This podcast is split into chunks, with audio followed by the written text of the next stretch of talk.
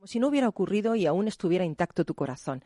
Es una frase de Enrique Bumburi, vocalista de Héroes del Silencio, un hombre inspirado por las novelas de Julio Verne y de Salgari, viajero compulsivo y amante del submarinismo. Cuando un fan mexicano le preguntó por qué rompió con Héroes del Silencio, Enrique le respondió, ¿qué haces cuando has estado más de 12 años con tu novia y encima no hay sexo? Estás en Rock and Talent.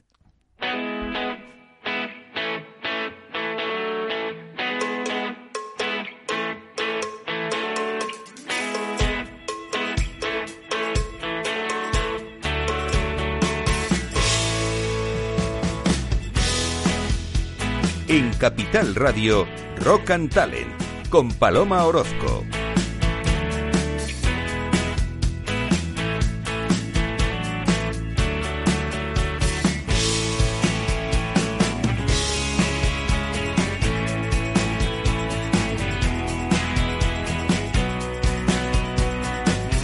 Bienvenido, bienvenida a Rock and Talent. ¿Sabes lo que es el estado de hipnagogia? Pues la fase más creativa del cerebro, este momento de duerme vela que se sitúa entre la vigilia y el sueño. Se ha comprobado que en ese estado de hipnagogia es cuando más cosas se nos ocurren. A Mary Shelley, la escritora creadora de Frankenstein, se le ocurrió su terrible criatura en esa fase del sueño, después de haber estado hablando sobre los experimentos de Darwin. Y el surrealista Dalí basó gran parte de su obra en los estados alterados de su mente mientras se encontraba en esa frontera entre el sueño y la realidad.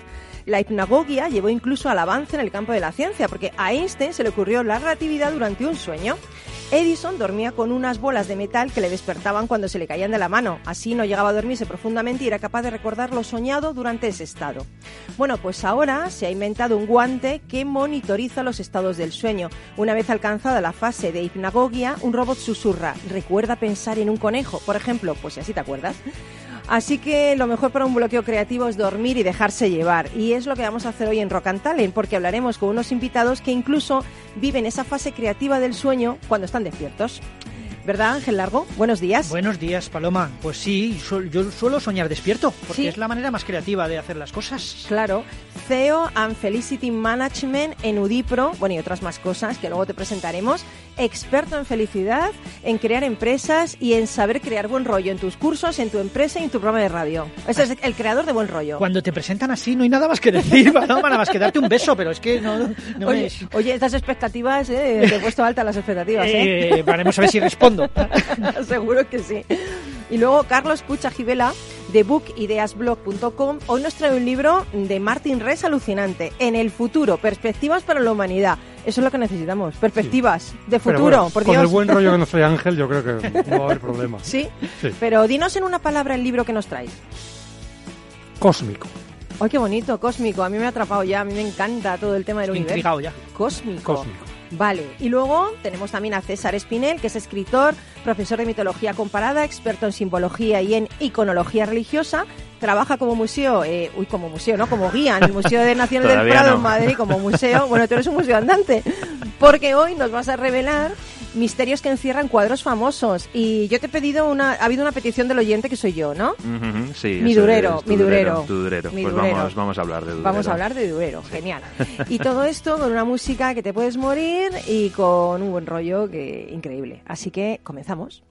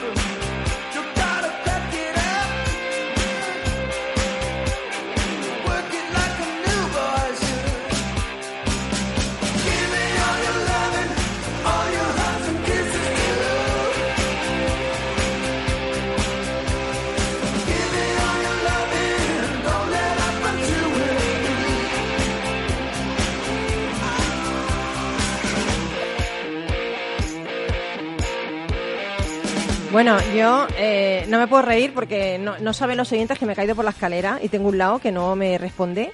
Pero es que me tengo que reír contigo, Ángel Largo. Es que de repente... ¿Conmigo o de mí? No, no, Paloma. contigo, contigo, pero es que de repente has sacado una gorra de marino de, de ahí, de, de, de Porque es que me has Poppins. dicho, déjate llevar. Y entonces, pues no sé dónde va a llevar este barco. Al mar, al mar, Yo no sé dónde lleva este barco. Pero es que qué guapo estás de marino, Luego ¿eh? nos hacemos unas fotos que he traído más cosas. ¿eh? ¿Pero qué has traído? traído- Oh, traído atreviste. madre mía, me acuerdo una vez que viniste y trajiste la máscara de Darth Vader. Sí, sí, sí, sí. bueno, Pero, que- pero ¿y tú cuándo vas? ¿Cómo, cómo vas con todo esto? Yo cuando ¿Vas en el salgo de casa y salgo en todos los atrezos, dice mi hijo pequeño, dice, papá, ¿dónde vas? Digo, voy a trabajar. Dice, ¿por qué te llevas mis juguetes? Claro, porque hay que ¿Tú en qué trabajas, papá? Hay que aclarar que Ángel Largo es experto en felicidad, que tiene una empresa que se llama Audipro, que está empeñado, está empeñado, tiene la cruzada personal de, de hacer las empresas más positivas, de que la gente se ría más. Pero además, espérate que te voy a presentar, que es que esto es media hora Dale. ya. No, hombre, no. Emprendedor, empresario desde 1998. Desde entonces has montado nueve empresas de diferentes sectores. Así es. Licenciado en Ciencias Políticas y Sociología, máster en Recursos Humanos, conferenciante, entrenador de fútbol, premio bronce Blogsfera, jurado del premio Joven Iniciativa Emprendedora de SIG y Instituto de Empresa, miembro de la Asociación para la Racionalización de los Horarios de España y director del programa y de un programa de radio. Sí, que ¿Cuál? somos compañeros. ¿Cuál? ¿Cuál? Ahora se llama Startups Fan. Estuve tres años en Humor Co y ahora Startups Fan. Todo tiene que ver con el humor. Madre mía, madre mía, pero la licenciado en Ciencias Económicas, digo, No, políticas, políticas. política y Sociología tiene que ver con el humor, un poco también. Eh, ahora mismo, según está la situación, sí, tiene mucho que ver. Oye, yo quería hablar contigo porque cuando me he planteado que vinieras y todo esto, hay mucha gente que está en este momento de montar una empresa y mm, yo creo que el montar una empresa eh, necesita tu experiencia, ¿no? Pero también necesita el humor que tú le pones. Yo te iba a preguntar porque me he metido en tu blog y me ha encantado lo que dices. gracias, Paloma. Y hay una cosa que dices que el denominador común de todos los emprendedores es la inconsciencia. Yo no hubiera montado ninguna de mis empresas si no hubiera sido un inconsciente. De hecho, yo tengo una camiseta que pone eh, estoy madurando, perdonen las molestias. Porque es que todavía no he terminado de madurar y no sé por qué monté una empresa, porque es el acto más inconsciente que puede hacer Bueno, un no ser una, humano. no, has montado nueve. He montado nueve, porque ya la inconsciencia era brutal. Pero es verdad que la primera es la, la donde eres más inconsciente, ¿no? Porque lo que tienes es mucha ilusión, tienes ideas, tienes unas ganas enormes, pero no sabes a lo que te enfrentas. Y por mucho que te lo expliquen, eh, luego cada situación es diferente, te enfrentas a unas situaciones que nunca te hubieras planteado en tu vida. Y el emprendedor tiene que enfrentarse a situaciones a veces complicadas, pero muy ilusionantes. Hay un anuncio precioso que hay de una compañía telefónica que hay un emprendedor mirando por la ventana y se va al sol y dice, bueno, tú te vas, pero yo todavía me quedo aquí un ratito más con mi empresa y nos vemos mañana. Y mañana sigue llegando y al otro día y el otro día. Y me encanta, me, está, me encanta estar con potenciales emprendedores, porque mm, no, no todo el mundo se decide a dar el paso. Y esa es la diferencia entre el emprendedor y el que es potencial emprendedor, que finalmente da el paso, se arriesga y dice, ahora voy a por todas. ¿Y un emprendedor tiene que ser optimista? Un emprendedor debe ser necesariamente optimista. Un comercial debe ser un optimista también. Yo no Hombre, desde la realidad quiero decir, no un happy happy, pero tiene que tener una actitud de buen rollo o como Mira, de- eh, me viera el pelo, que tengo aquí un estudio. Qué guay. A ver, a ver. Me viera el pelo. Que hay tres grados, según un estudio de investigación que se ha hecho en la Universidad Francisco de Vitoria sobre la actitud laboral, hay tres grados de optimismo, ¿no? Está el optimista confiado, ese que sale a la calle y dice, hoy va a salir todo bien, hoy todo, mira, justo Es que sale todo espérate, que se te cae la la lámpara mágica. de Aladino. La impresionante. Oye, frota, a ver si sale algo. Es que la ha traído por eso, a ver si no se cumplen nuestros deseos. Vale, Qué guay. Él este, estaba diciendo que el optimista confiado es aquel que sale a la calle y dice, hoy va a salir todo bien. Hoy estoy seguro que va, voy a triunfar, que voy a tener éxito, que voy a conocer personas maravillosas. Los comerciales deberían ser optimistas confiados, pero también los emprendedores. Luego está el optimista realista, que también tiene que tener los emprendedores, que es el que analiza los pros y los contras. Aquel optimista que dice, bueno, voy a salir bien, pero voy a ver lo que puede salir mal. Y voy a hacer un análisis de situación, de cuáles eh, son las mejores decisiones, y hace un DAFO, un Sí. famoso DAFO de debilidades, amenazas, fortalezas y oportunidades, de todo lo que le vaya a pasar. Creo que ese optimista realista, que es el que llama la investigación, es el que necesitan los emprendedores, pero algo también de confiado, de esa ilusión, eso de no me llames iluso, sí, llámame iluso, porque tengo la ilusión de ir hacia adelante, no sé hacia dónde voy, pero voy hacia adelante. Oye, he leído en tu, en tu blog que la ilusión para ti es un motor de cambio y, y me encanta cuando defines entusiasmo. Dices que su fuente etimológica viene de la antigua Grecia, que está compuesta de tres palabras, teu, astma y en, y que significan juntas soplo interior de Dios. O sea, una fuerza interior, ¿no? Es como estar poseído.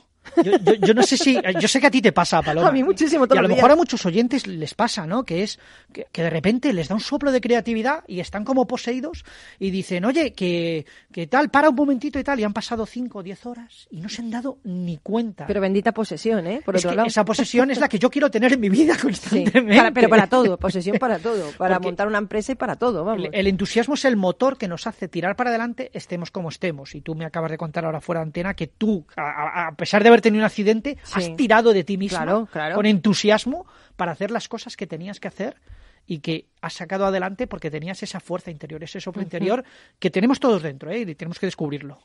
Y mm, tú practicas el coaching con humor, el humor winning. ¿Qué es esto? Humor winning, winning, que lo he dicho bien. Humor, espera, humor winning. Bueno, ¿Qué es el humor winning este? Lo que significa eso es, yo creo que las personas nos tomamos demasiado en serio a Mm. nosotros mismas. Y a veces cogemos un papel que nos creemos ese papel, ¿no? Es que yo Sí. soy muy serio o yo soy... Muchas veces confundimos la seriedad con la profesionalidad. Yo que trato con mucha gente del mundo de la empresa, directivos, altos directivos y, y menos directivos, de todo tipo, Mm. y creo que, que- que están interpretando a veces un papel que a veces ni se lo creen ellos mismos. Y les falta tomarse menos en serio Mm. y sacar las cosas de la vida. El otro día leía que vamos a pasar un tercio de nuestra vida trabajando. ¡Un tercio! Y encima para no ser felices. Joder, es que queremos ser infelices un tercio de nuestra vida. No sí, me jorobes. luego, sí. Yo no. Yo Yo, quiero ser feliz, que estar entusiasmado, estar ilusionado. Eso es lo que significa el coaching con humor. El sacar la otra faceta donde saca tu parte optimista, tu parte ilusionante, tu parte entusiasmante y donde vas hacia adelante con sentido del humor. Y desdramatizar, ¿no? Que dramatizamos La palabra mucho. clave es desdramatizar. Guau, es que ma- hacíamos todo tan es que grande todo es un es que- drama. sí, yo, sí. yo te veía a ti ahora, oye Ángel, pues me he caído, joder, pues, pues cualquiera lo diría porque es que te estabas riendo. No me puedes reír mucho, pero me estás, estás empeñado en que me ría para que No. se me descoloque la mandíbula más. Hay que reírse incluso. más, eh, hay que reírse más. ¿Ves? ¿A que sí? Hay La que reírse. proporción de tiempo que te ríes en el día determina. Y las endorfinas Y los que niños se genera, ríen más. Lo bien que bueno es que los niños se ríen por muchas cosas Sí. y nosotros hemos perdido esa, esa candidez por eso Pero, no quiero pero vamos a ver, tú te levantas y abres la ventana y estás vivo y ya no te, ya no es algo para, Claro, para dar gracias y para reírse. Para celebrarlo. Y digo que las cosas ¿eh? más maravillosas son gratis, el que la puesta de sol, eh, Es la- cierto. que la gente te quiera, que sentirte reconocido, que tengas gente alrededor, eso es gratis, eso Mm. no cuesta dinero. Sí, quizá nos hemos anclado mucho en esta sociedad en, en acumular muchas cosas materiales que no nos hacen felices y llenar ese vacío y, y realmente no estamos buceando en nuestra alma y encontrando los verdaderos motivos de lo que nos hace feliz, ¿no? Volver a, a la naturaleza, a reconectar con el otro, a reconectar con uno mismo, ¿no? Eso Que- sería... Es que, Paloma, lo estás diciendo tú. No, Está- no, es estar opinión, motivado ¿eh? es Eso- tener motivos para, para hacer algo. claro, no, Cuando dices, yo estoy motivado, estás motivado porque tienes motivos. Mm. Y a veces tenemos que encontrar esos motivos. Oye, y el fracaso, porque supongo que tú eh, has fracasado muchas veces porque has aprendido muchas veces, ¿no? ¿Qué, pa- ¿Qué papel juega el fracaso cuando tú montas una empresa? ¿Cómo se encara desde el humor el fracaso? El fracaso, vamos a decirlo bien claro, es inevitable. Es decir, tarde o temprano en nuestra vida personal, profesional y sobre todo en el mundo de los emprendedores, nos tenemos que acercar al fracaso. Y hay que hacerlo desde el cariño y desde esa curiosidad de aprendizaje. Claro que he fracasado. He fracasado, no voy a decir muchas, he fracasado X veces, las que sean. ¿Cómo me tomo el fracaso? Es lo que a partir de ahí hacemos con nuestra vida. ¿Y yo cómo me tomo el fracaso? Pues me tomo el fracaso como un aprendizaje, como un qué tonto eres, esto no lo vas a volver a hacer, joder, ya, ya está bien de darte este golpe y también desde el cariño, desde es decir, quiero que el fracaso signifique algo para mi vida y que me haga avanzar, no me haga estancarme. Cuando oigo hablar del fracaso, que tiene muy mala prensa, aquí en este programa no, pero, Aquí fracasamos un día nosotros también. bueno, también. pero, es que el fracaso tiene muy mala prensa. Es que es bendito que no se haya fracasado. Hay culturas como la norteamericana donde se premia el fracaso. Oiga, usted no se ha, ha equivocado nunca, usted no ha fracasado nunca. No nos vale para este puesto. Claro, no ha aprendido nada. Porque usted no ha aprendido nada, efectivamente. Entonces, si nos acercamos al fracaso desde el cariño, desde esa desdramatización de la que hablabas, seguramente es una, un ancla, un- una lanzadera para nuestros nuevos éxitos. Oye, y ahora que te he presentado con todo lo que haces, la gente seguramente que está al otro lado estará pensando, pero ¿cómo este hombre tiene tiempo de hacer todo? ¿Cómo lo haces todo? No lo tengo, Paloma. Igual que tú. Entonces, ¿cómo lo haces? No, no lo tengo. Dale a la lámpara a ver si tiene No, efectivamente, por eso he traído la lámpara. Maravilloso. Pero- ¿Cómo pero- lo haces? ¿Cómo lo compaginas todo? Todo forma, parte de ti como persona, entiendo esa faceta. Todo forma parte de mí. Claro. Porque eh, si hay algo que tenemos que Pero aprender... cosas muy dispares, ¿eh, Ángel? Racionalización de horario, árbitro de fútbol, todo jurado de ¿eh? emprendedores. Todo ¿sí? está conectado, ¿En serio? sí. todo ¿También está el fútbol? El fútbol también.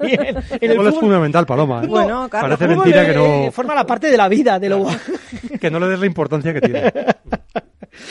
Al final eh, hablamos de autogestión. Claro que me falta tiempo. Yo necesito días de 48 horas. Claro. Pero esto es una frase hecha que yo oigo a todo el mundo y que está muy bien. Se trata de organizarnos y autogestionarnos. Y sobre todo, Paloma, algo que tú haces muy bien, que es hacer aquello que nos ilusiona. Ah, bueno, eso sí, eso sí. Es Es lo decir, único, pero vamos bien. Apartar aquello que nos ancla, que no nos aporta, que nos eh, deprime, que nos, no nos hace ah, entusiasmarnos y dedicarnos a lo que nos entusiasma. Lo que pasa es que a mí me entusiasman muchas cosas. ¿Y tú crees que hay personas así como mm, personas pe- pesimistas o personas... A mí no me gusta llamarlo tóxico porque para mí no hay nadie tóxico. Para mí cada uno hace lo que puede con lo que tiene. Pero esas personas que a lo mejor nos dan un poquito de mal rollo, ¿qué hacemos con ellas? Yo a los pesimistas los llamo precavidos, ¿vale? Hay alguien que dice que el pesimista es un optimista bien informado, ¿no? Pero, pero yo a los pesimistas los llamo precavidos. Qué mal informado estoy siempre, Dios mío. Entonces, yo, la palabra tóxico, como me pasa como a ti, Claro, cada vez no, tuyo, no. porque eh, creo es que una etiqueta un poquito fuerte, Y muy fuerte, Y, mí como muy muy fuerte. de ponerse en una persona es poco... y creo que la maldad y la bondad viven en nosotros. Exacto, sí, y, y podemos pienso. sacar lo mejor de nosotros y lo peor de nosotros. Mm. Y hay unas circunstancias que sacamos lo mejor y otras veces lo peor. Y, y a veces decimos, ¿cómo he podido hacer o decir o gestionar esto de esta manera?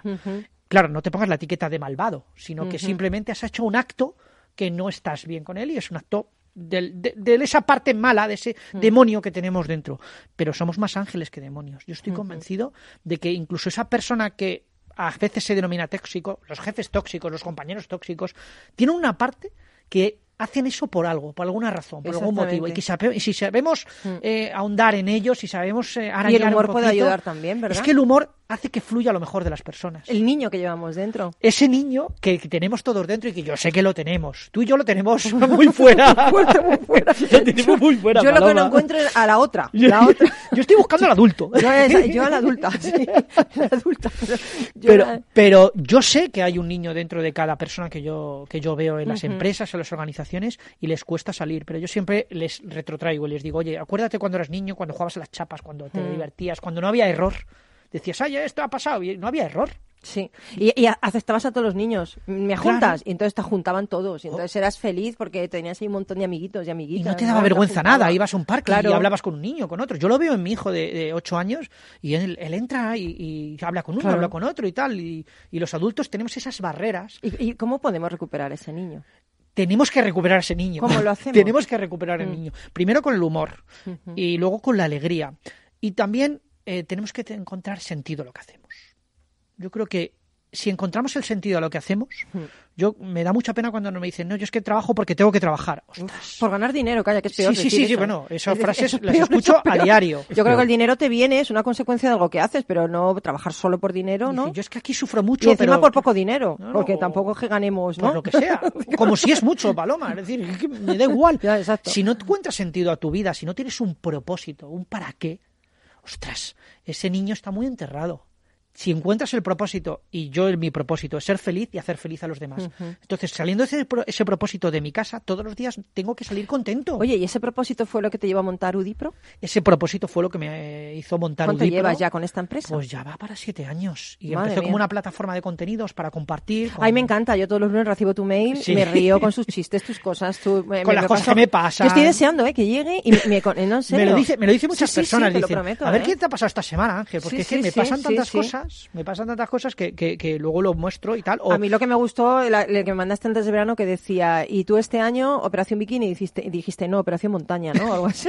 me gustó mucho, me gustó mucho. Claro, yo me río de mis propios defectos. ¿Qué es lo que Claro. les pasa a muchas personas en un entorno Pero profesional? realmente, ¿qué que son no los sé? defectos? Los defectos para ti pueden ser para otra persona una cosa súper bonita, ¿no? Efectivamente, pero hay personas que se toman tan en serio que les dicen esto, lo otro y lo demás allá, y dicen, ah, pues es que. Y, y dramatizan mucho lo que es su vida. Con lo cual, encontremos a ese niño, Paloma. Este programa tiene ese propósito, que la gente encuentre ese niño. Cuando le pones esa música tan maravillosa, que la gente baile, Claro. que la gente cante, que la gente se alegre. Pero yo creo que tenemos miedo, que tenemos miedo a mostrarnos tal como somos por, o porque nos hagan daño o por el ridículo, ¿no? Pero realmente tenemos que liberarnos, ¿verdad? Por el qué dirán, de- ¿verdad? Sí, pero y el que dirán nunca va a sacar bien a todo el mundo, ¿no? Mejor que te caigas bien a ti mismo, ¿no? Yo me asombra ¿Cómo lo mucha ves gente cuando me dice, yo me, me comporto de diferente manera en el trabajo que en la vida personal. Uf, Digo, entonces uf. tienes eh, doble personalidad, ¿no? No, eh, Mr. Hyde y Claro, Mr. tienes doble personalidad. Pues yo me comporto aquí Claro. contigo igual que Claro. cuando vaya a la próxima reunión, que cuando vea al CEO de no sé quién. Pero también es que es cómodo, ¿eh? Porque si no, madre mía, está cambiando de registro. Esto es es que como cansa mucho fingir, ahí. ¿eh? Cansa mucho fingir. Sí. Y hacer un papel. En todos los mucho. sentidos, ¿eh? Es que, es que es agotador, ¿no? Tiene que ser agotador. Agotador total. Una, un último un consejo para irnos. Un consejo para aquellas personas que estén ahora en el, en el, el momento en que están creando su empresa. Bueno, lo primero es mira hacia adelante, visualiza el éxito, es decir, eh, no veas las dificultades, tenlas en cuenta, pero visualiza el éxito, mira hacia adelante, sé optimista y el optimista sé más optimista confiado que realista, es ¿Sí? decir, se busca esa pasión que tienes dentro y llénate de entusiasmo. Qué bonito, qué bonito. Pues con este, esta recomendación de Ángel Largo nos vamos a Publi, eh, nos vamos a reír un poco y después volvemos. Hasta ahora mismo. Chao. Cuando el mercado cae, existen dos tipos de inversores. Los que tienen un plan y los que no. Entra en xtb.es y descarga nuestra guía para sobrevivir a las caídas en bolsa. Aprende a proteger tus acciones y a sacar provecho de los mercados bajistas. XTB, más que un broker online. El 82% de las cuentas de inversores minoristas pierden dinero en la comercialización con CFDs con este proveedor. Debe considerar si comprende el funcionamiento de los CFDs y si puede permitirse asumir un riesgo elevado de perder su dinero. Perdone, ¿en qué mercados y en qué activos podría invertir en este momento? Ha elegido usted Simplomo 95. Gracias. Lo importante no es ser un experto en inversión, es saber dónde preguntar. En ING con Inversión Naranja Plus simplificamos la fórmula para que puedas invertir como los expertos a través de nuestros fondos cartera naranja. Inversión Naranja Plus, invertir a lo grande es para todos. Más información en ing.es en fondos de inversión. Cuando comenzábamos, en el año 95, no imaginábamos que 20 años después más de 100.000 personas utilizarían nuestras herramientas de inversión. En cada nuevo reto que emprendemos ponemos lo mejor de nosotros mismos. En VisualChart queremos avanzar y por eso hemos lanzado nuestra propia agencia de valores, Esfera Capital. Esfera Capital, un broker de inversores para inversores. Si quiere conocer nuestro trabajo, visítenos en esferacapital.es. Escuchas Capital Radio, Madrid 105.7, la radio de los líderes. Gráficas Naciones. Más de 50 años de experiencia en el sector de las artes gráficas. Apostamos por la última tecnología tanto en impresión offset como en digital y gran formato. Realizamos todo tipo de impresión. Tarjetas de visita, folletos, libros, vinilos, decoración y montaje de stands. Más información en el 91 629 2145 o en gráficasnaciones.es. 15 años con personas y empresas dan para muchas opiniones, reflexiones y conocimientos de recursos humanos. Escucha el Foro de los Recursos Humanos todos los lunes a las 12 del mediodía en Capital Radio, un punto de encuentro de excepción con personas y empresas, con Francisco García Cabello. Capital Radio.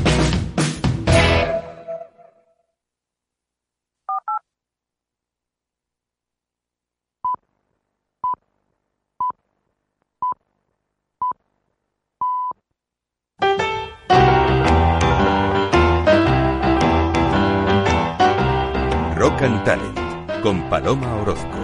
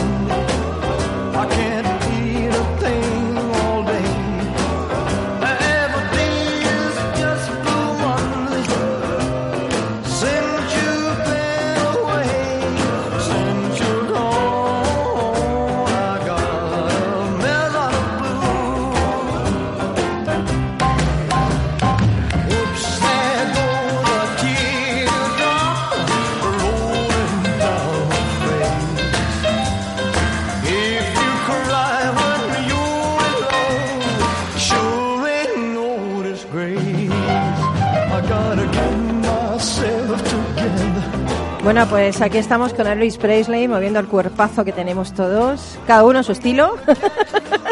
ríe, ríe, no te preocupes. Sí, sí, sí, estamos sí, en sí, antena, nada. puedes reír, puedes hacer lo que te dé la aquí, gana. este Aquí para- somos personas, Jolín, no personajes. El programa es para reírse. Exactamente, de, de- para reírse Para todo. disfrutar.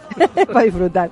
Y vamos a disfrutar con Carlos Pucha Gibela, que un día se le ocurrió inaugurar ese super mm, blog, bookideasblog.com, que tiene mm, 200 millones de seguidores.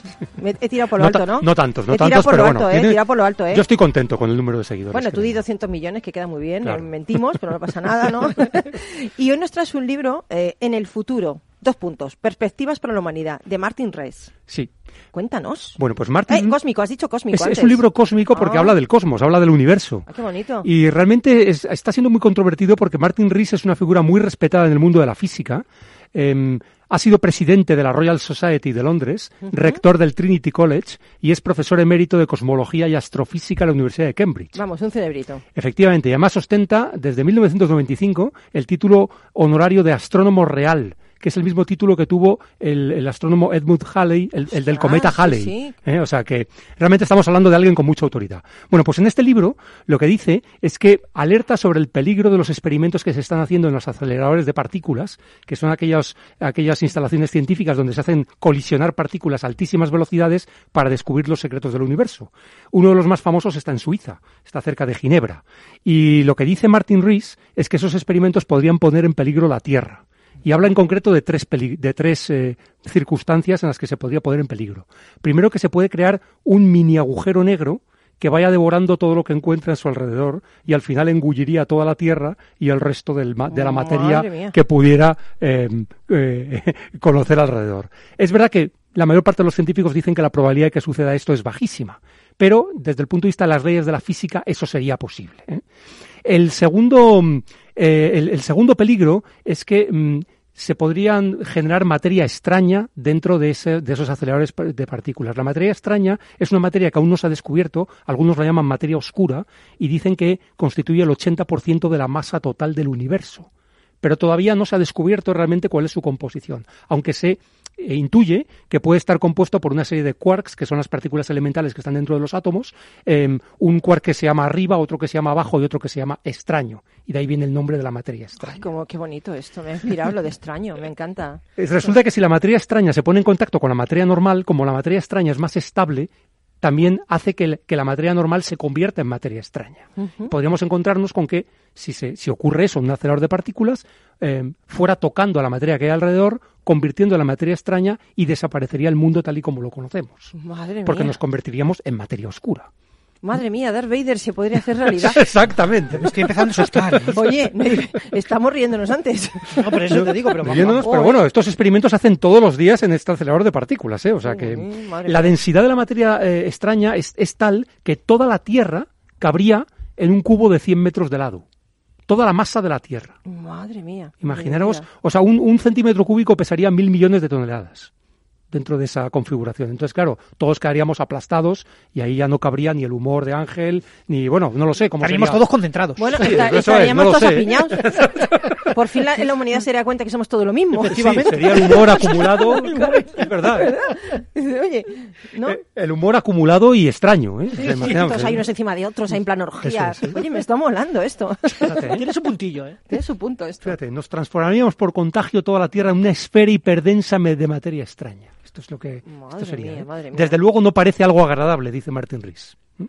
Y la tercera eh, circunstancia, que el peligro que él alerta, es que podría haber una transición de fase. Esto para los que eh, a lo mejor no conocen la física, la transición de fase es lo que sucede cuando el agua, por ejemplo, se convierte en hielo. ¿Eh? y, y ocurre a una temperatura determinada, depende de eh, a qué altura estemos y las condiciones atmosféricas, normalmente es eh, a cero grados, ¿no? Pero, pero puede ser a otras temperaturas, y se hace un- es, es una transformación súbita, que ocurre nada De más. repente. Sí, de repente. Entonces, entonces lo que dice eh, este científico es que los experimentos pueden producir que el espacio-tiempo del universo experimentara una, una transición de fase y por lo tanto se rompiera el tejido de la materia y del espacio tal y como la conocemos y del cosmos. Eso afectaría no solo a la Tierra, sino a todo el universo. Y es, dice que es otro de los peligros que, que, que podemos estar corriendo haciendo estos experimentos Pero, ¿y pa' qué con lo- partículas. Pero, pero no hagáis más, no hagáis más esto. Van a seguir ¿Para más cosas, van a seguir más cosas. ¿Pero dónde vais, loco? No, para, para descubrir el, que el, el- el- el secreto universo. El secreto universo es el amor, ya te lo digo yo. Ahí está. Puede ser, humor. puede ser, pero es cierto que estos avances científicos, por ejemplo, lo que sucede en los aceleradores de partículas, hacen que ahora dispongamos del GPS, del sistema que nos permite ¿y localizarnos. ¿Para qué queremos ir? ¿Para O qué sea que- queremos saber dónde vamos? Si Ya, no- pero- ¿Pero para qué? No sabemos dónde vamos. Lo bonito que es perderse. Lo bonito que es perderse. Bueno, ya ¿o no? sabéis que en Alicia en el País de las Maravillas de- de- decía que daba igual dónde fueras si no sabías dónde querías ir, ¿no? Daba igual el camino que tomaras, ¿no? Exactamente. O sea que- Eh, Es lo que yo pienso, sí. Bueno, en resumen, tampoco hay que asustarse porque mal. yo he consultado con un científico español que se llama Javier Santaolalla, que trabaja en el ujú. CIEMAT, eh, que es el, digamos, el organismo que, que controla la energía en España, y, y lo que dice es que son teorías muy improbables y muy exóticas. Y aunque este señor tenga mucho prestigio en el mundo de la física, yo creo que ha hecho un libro especulativo, un poco para alertar de lo más extraño que puede suceder, Sí. pero sin, sin, que, sin que tengamos que, que asustarnos y, y vivir y vivir intranquilos. Podemos seguir con nuestro humor, con nuestro positivismo, esas sea, cosas, ¿sabes? O sea, que o no... sea, que yo, me, yo, yo voy más por Javier, ¿eh? Javier Sí. yo creo que tiene ahí... Es que es español, entonces hay que hacerle más caso. A ver, él, él, él aporta una, una, una prueba bastante importante. Es que él dice que esto ya está sucediendo en, en- en el universo. Hay unos rayos que se llaman los rayos cósmicos que atraviesan continuamente nuestro planeta y ti- tienen altísimas energías. Si los peligros que dice Martin Rees eh, fueran ciertos, ya habríamos visto desaparecer algún planeta. eh, o algún o algún astro. Bueno, pero- pero Eh, y- vamos y, a ver. sin embargo eso no ha sucedido todavía. Pero ¿no? yo lo he visto son Flash Gordo, los hombres halcón. Quiero decir que quizá es que hay otra cosa. Son los rayos allá. cósmicos, Claro, ¿no? los rayos cósmicos, o claro, sea, ¿no? Los de Han Min, Solo. Min, el, ¿Eh? el traidor Min. Exactamente, eso es. Bueno, justo, puede ¿eh? ser eso. Jolín, pues me has dejado. Bueno, me voy con César Espinel a ver si nos anima un poco con Durero, porque. Bueno, voy a resumir. Martin Rees, en el futuro, perspectivas para la humanidad, que como se ven no son demasiado halagüeñas, si esto No, se yo me, produce. yo me lo quiero leer, ¿eh? Porque me ha gustado. Pero bueno, es interesante, ¿eh? desde Sí. el punto de vista de la física y la astrofísica. Y me gusta porque dibuja un futuro que puede ser o no, pero mm, se lo ha currado, ¿eh? Se lo ha currado el Martin Rees este, ¿eh? Hombre, sabes lo que habla, ¿eh? Claro, por eso te digo. Mucha gente vive en un agujero negro, de todas Sí. maneras. Que se va expandiendo además a su alrededor. Lo crean Eso ellos es lo mismos. peor, ¿eh? O de materia extraña y oscura. ¿eh? Claro, claro, claro. Yo- esa fusión la he visto yo alguna vez. La he visto. Incluso dentro de nosotros mismos Sí, la he sí, visto yo. Bueno, pues muchas gracias, Carlos. Nos has dejado aquí. A mí es que todo lo que sea del espacio, el, el cosmos, todas esas cosas me tocan, me El llegan. destino del universo. Sí, me encanta, me encanta todas esas cosas. Pero ahora nos vamos a ir con nos vamos a ir con Bon Jovi. Un poco, es que hay que desengrasar esto. Ha venido Bon Bon Jovi un poquito para Es desengrasar Runaway. Runaway y después nos vamos con César, ¿vale? Venga.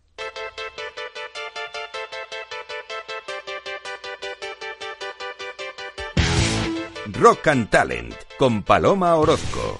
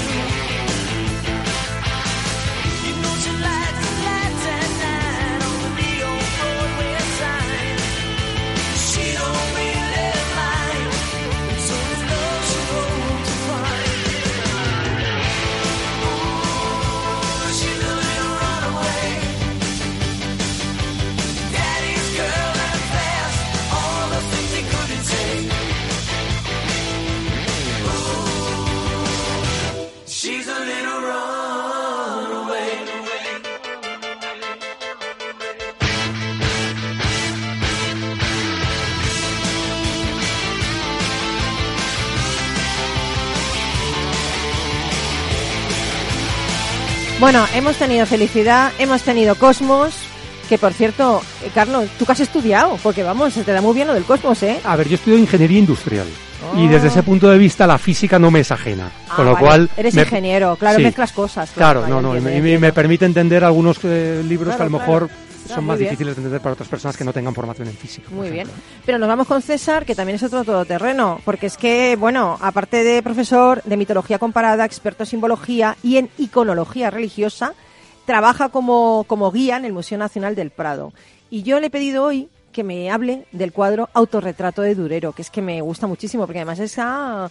Durero ahí mola, ¿eh? Está bueno Durero ahí en su autorretrato. Claro, se lo pintó el mismo, dice, me voy a sacar guapo. Me voy a sacar claro, guapo. Evidentemente. Es, es su intención, pero, pero no exactamente del todo. Durero ahí juega un poco con, con la ambigüedad, porque es verdad que se presenta como muy atractivo, como en cierto tono incluso arrogante, se, se presenta así eh, de lado, mirando con esa mirada así un poco seductora, pero la parte, digamos, que sí busca ese atractivo está sobre todo en la ropa, que aparece eh, con un escote bastante pronunciado cuyo borde está grabado con hilo de oro, los Bueno. guantes son de seda que era un artículo de lujo en la Alemania de la época, ¿no? que estamos hablando de que este cuadro lo pinta en 1498, eh, pero si sus ropas buscan ese reconocimiento de una dignidad que los artistas alemanes en el Renacimiento no tenían, que es un poco la crítica que hace Durero, porque él había visto cómo trataban a los artistas italianos, cómo trataban a los flamencos y a los alemanes se les consideraba como artesanos. Entonces él busca un poco reivindicar el rol de pintor, de artista, y lo hace a través de la ropa. Pero en cambio él físicamente se representa tal cual es.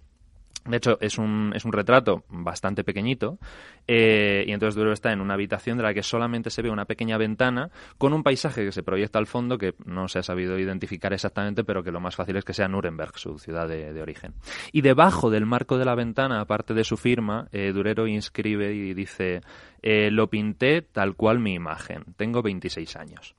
Oye, pues parece más mayor. Sí, es que, claro, en estas épocas tiene. El primero que hace, que lo pinta con 13 años, parece que tiene 16. Entonces, claro, cuando, cuando muere en el 1528, eh, que muere con 38 años, eh, en realidad parece bastante mayor.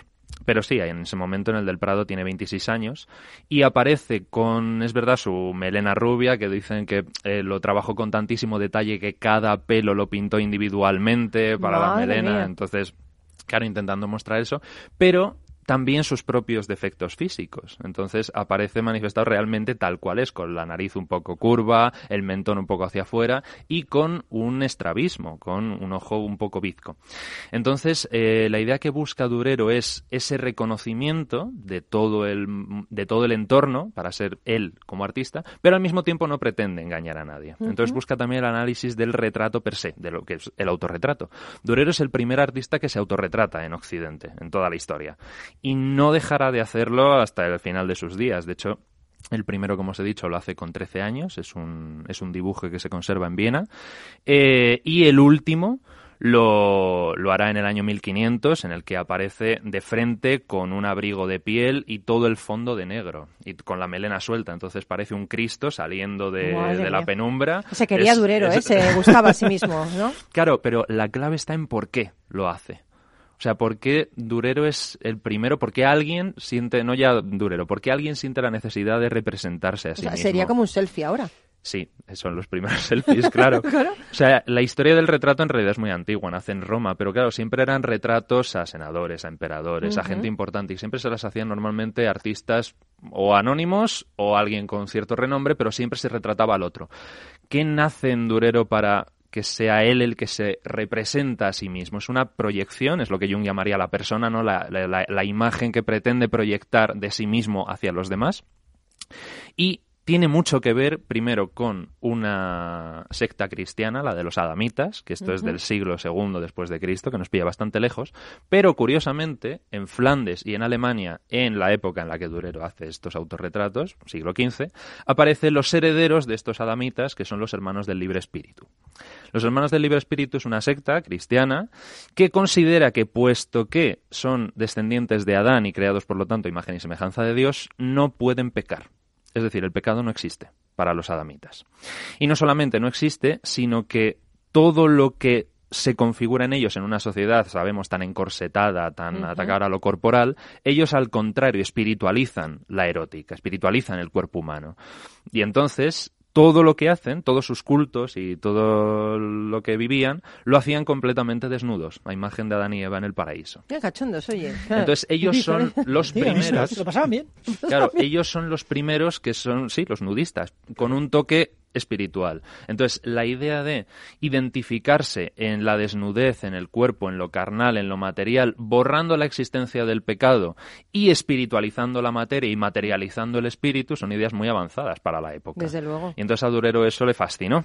Eh, no sabemos si lo conoció en uno de sus viajes a Italia o si fue en la propia Nuremberg donde entró en contacto con sus ideales, pero desde luego sí los siguió y seguramente ese impulso que le lleva a retratarse a sí mismo a lo largo de toda su vida, a buscar esa, ese culto al cuerpo, pero sin caer en el narcisismo. Sin, sin ser en un culto materialista, ¿no? Es Eso un culto es. espiritual. O sea, es la idea de espiritual y O sea, sobre imagen todo... y semejanza de Dios. Claro, efectivamente, y sobre todo la, la idea es ma- maravillosa en ese último retrato, en el del 1500, en el cual ya aparece, como os digo, saliendo de un fondo oscuro, casi emanando y con un, e- como un equeomo absoluto, o sea, aparece realmente Cristo. Entonces, claro, se especula mucho si es una identificación del artista con Dios, porque no olvidemos que es una manifestación creadora y por lo tanto algo que solamente estaba en manos de Dios, algo que perdura para siempre, eh, pero desde luego sí tiene cierto interés en todo el culto al cuerpo que artistas posteriores van a seguir cultivando. Véase Rafael, Leonardo da Vinci, hasta Picasso, Dalí, cada uno va a autorretratarse de maneras distintas. Y unos más y otros menos van a ser plenamente conscientes de lo que están haciendo con ese autorretrato. Pero yo te iba a preguntar, César, ¿este sería el precursor de la marca personal del, del directivo, del emprendedor, de la persona? O sea, porque realmente él, eh, el personaje trasciende de su cuadro, ¿no? Hmm, Sí, eh, como todo artista y como toda obra, por supuesto, acaba trascendiendo de la persona y Durero, el ejemplo más claro que tiene es efectivamente en estos autorretratos que busca venderse a sí mismo. Porque, claro, está compitiendo con los dos grandes focos artísticos de Europa en el siglo XV, que son Flandes y Italia. Entonces, Ujú. él es, claro, el máximo exponente del renacimiento alemán. Eh, será él, de hecho, y, y uno de sus discípulos, eh, Waldungrien, los únicos que van a ganar ese renombre internacional que a día de hoy cualquiera que oiga Durero o Durer, pues sabe de quién estamos hablando. Pero sí, Durero lo que primero que intenta es venderse. Es de hecho, todos los retratos de Durero son piezas de marketing, absolutamente. Es la idea de, fíjate, en el caso del Prado, por ejemplo, eh, fíjate que gozo de cierto bienestar económico, y es curioso porque un retrato que se hace anteriormente cuando tiene 22 años y que se conserva en el Louvre, su peinado y sus ropas son todo lo contrario a lo que será después en el Prado. O sea, son, pues se nota que Durero estaba viviendo un periodo Ahí de procesa no de tenía. pobreza relativa. Pero sin no. embargo, sin embargo, a pesar de que las está pasando canutas, encima de la cabeza escribe otra frase que dice: "Mi destino progresará según el orden supremo." Ay, qué bonito, ¿eh? Cómo creía en su destino, ¿eh? Y ¿Cómo lo consiguió. Frase profunda. Y lo Sí, consiguió. Sí, sí, sí. sí. Entonces, esta idea de las inscripciones, luego también el- en el caso del, mm, del retrato del Prado es la primera vez que utiliza su famoso anagrama, la A y la D entrelazadas, que va a ser su firma, mm, como su símbolo, su emblema, yo qué sé, como lo que Sí, un llamaríamos logotipo una marca, un logo, sí, una marca. efectivamente. Entonces es el primero que empieza a darle valor también a eso, porque decíamos en el programa anterior que los artistas rara vez firmaban sus obras. De hecho, sobre todo cuando las obras servían eh, y eran contratadas por gente de la iglesia, eh, los censores vigilaban con mucho cuidado eso. Para, decían que para el artista no cayese en el pecado de la soberbia, ¿no? de, de pre- de creerse o de pretenderse algo que sí no estaba mal, pero que tampoco se le subiese a la cabeza porque lo que importaba era el contenido de la obra. Eh, Durero trasciende eso, entonces consigue con su firma y con su imagen el dar una idea a sus clientes sobre lo que él es, sobre lo que él puede conseguir y tal y como demuestra en todos sus cuadros, estampas, grabados, etcétera. Y, y no solamente eso, o sea, Durero es uno de los grandes hombres del Renacimiento y su producción hace que la de Leonardo da Vinci parezca accesible. ¿Sí? Sí, o sea, el Yo no- no- simbolismo. No, creía yo eso. Sí, el simbolismo que utiliza Durero es una mezcla entre precisamente el norte y el sur y por lo tanto es una amalgama con- de, de un hombre que se nota que tiene muchísimo conocimiento, pero un conocimiento muy, mm, lo que decíamos antes de materia oscura, muy confuso, muy extraño. Era joven también. Tampoco había vivido, ¿no? Mm, Bueno, sí, pero siendo joven, aún así, eh, lo es- esconde mucho más el mensaje que quiere transmitir que, por ejemplo, Leonardo da Vinci. Entonces, eh, por eso te digo que muchas veces se habla de todo el contenido que tienen las obras de Da Vinci, que por supuesto que lo tiene, de hecho el bestseller del Código Da Vinci se Mm. basa en eso, pero en cambio a Durero creo que no se le ha dado en ese sentido Mm. la importancia merecida, porque sí, no solamente es la parte técnica, que es un auténtico maestro que ya con 13 años te pinta una liebre y parece que la puedes coger y que va a saltar en cualquier momento, mía, sí. sino que todo a lo largo de su producción histórica y pictórica va demostrando que tiene múltiples conocimientos que son los que se van a manejar en el Renacimiento, porque recordemos que el Renacimiento es una mezcla del cristianismo primitivo con las tradiciones ancestrales paganas. Y todo ello va a estar enderezado con eh, la alquimia, la cábala, la astrología, lo que luego se vino a denominar ciencias ocultas, pero que en ese momento era el pan de cada día de todos los intelectuales, porque claro, era el saber, era el conocimiento, eran distintas ramas para acceder a un mismo objetivo, que era el conocimiento del universo, o el conocimiento de Dios, o el conocimiento de la energía, o llamémoslo como queramos llamarlo. Pero la idea era esa. Y Durero se convierte en uno de los muchos artífices que va a tener el Renacimiento en ese punto en concreto. Yo creo que hay que fijarse en Durero, hay que tener una marca personal potente, hay que mostrar tu cara más eh, bonita de cara a los demás, aunque lo estés pasando mal, seguir creyendo en tu destino y en tu futuro, ¿no? Ser un hombre del Renacimiento o una mujer del Renacimiento.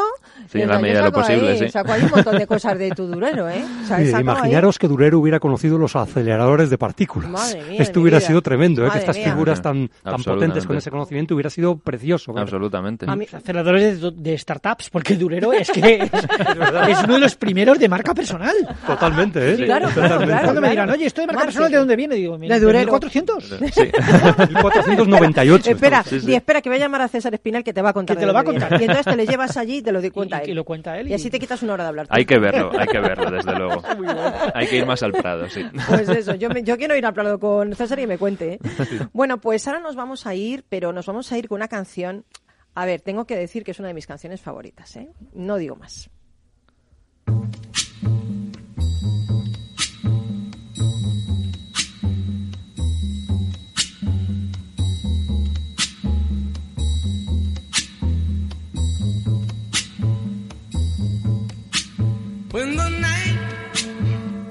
Come and the land is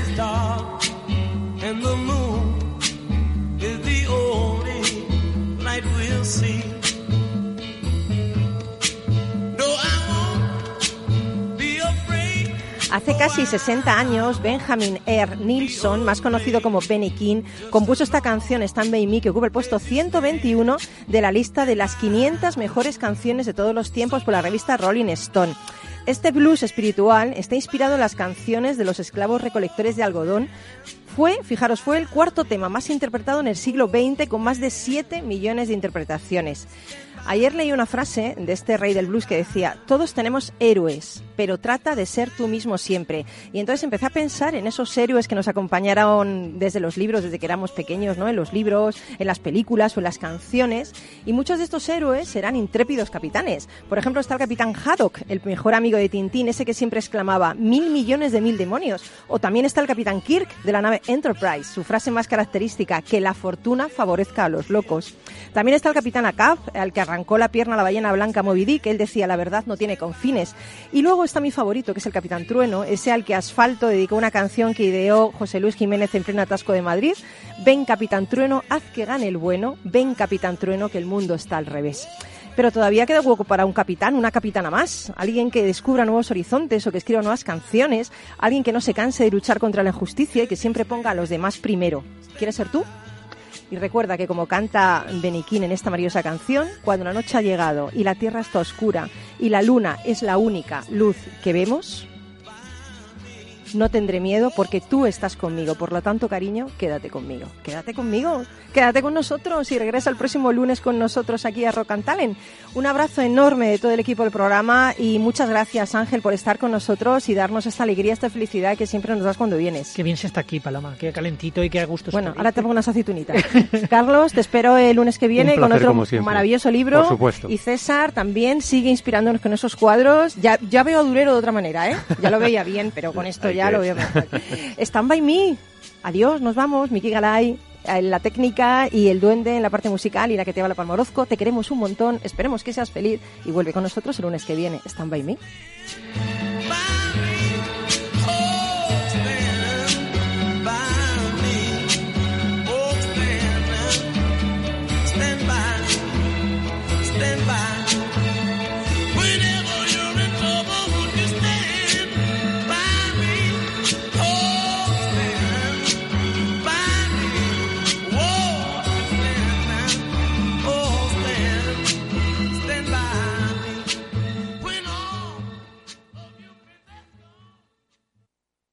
Hola.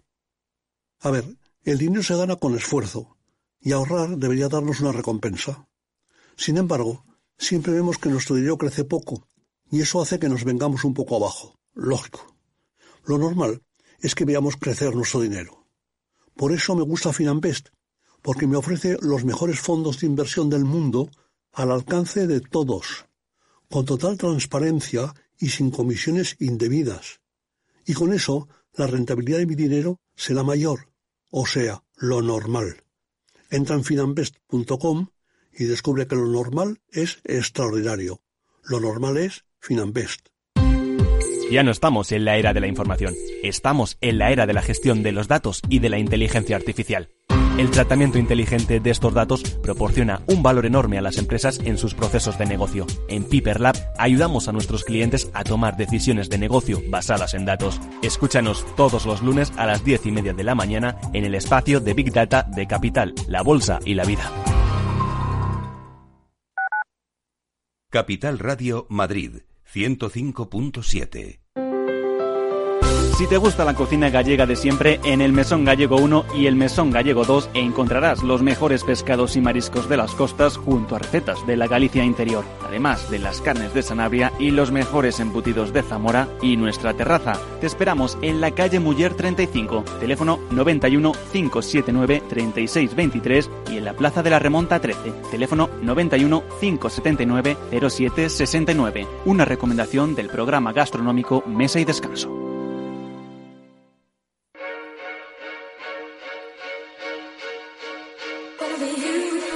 Acciones, bonos, divisas, derivados, CFDs. En mercado abierto lo queremos todo.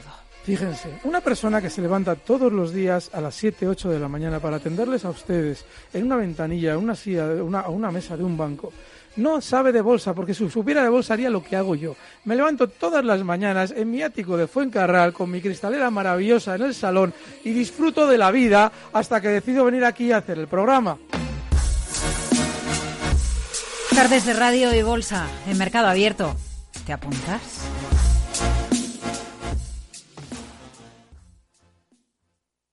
Disfruta de la mejor cocina gallega en Montes de Galicia. Todo un clásico moderno en el barrio de Salamanca. Disfruta de la variada dieta atlántica, de las mejores carnes y pescados tratados con respeto y transparencia y regados con una de las mejores bodegas de la zona. En grupo, en familia o en pareja, Montes de Galicia te ofrece el espacio perfecto en cada ocasión.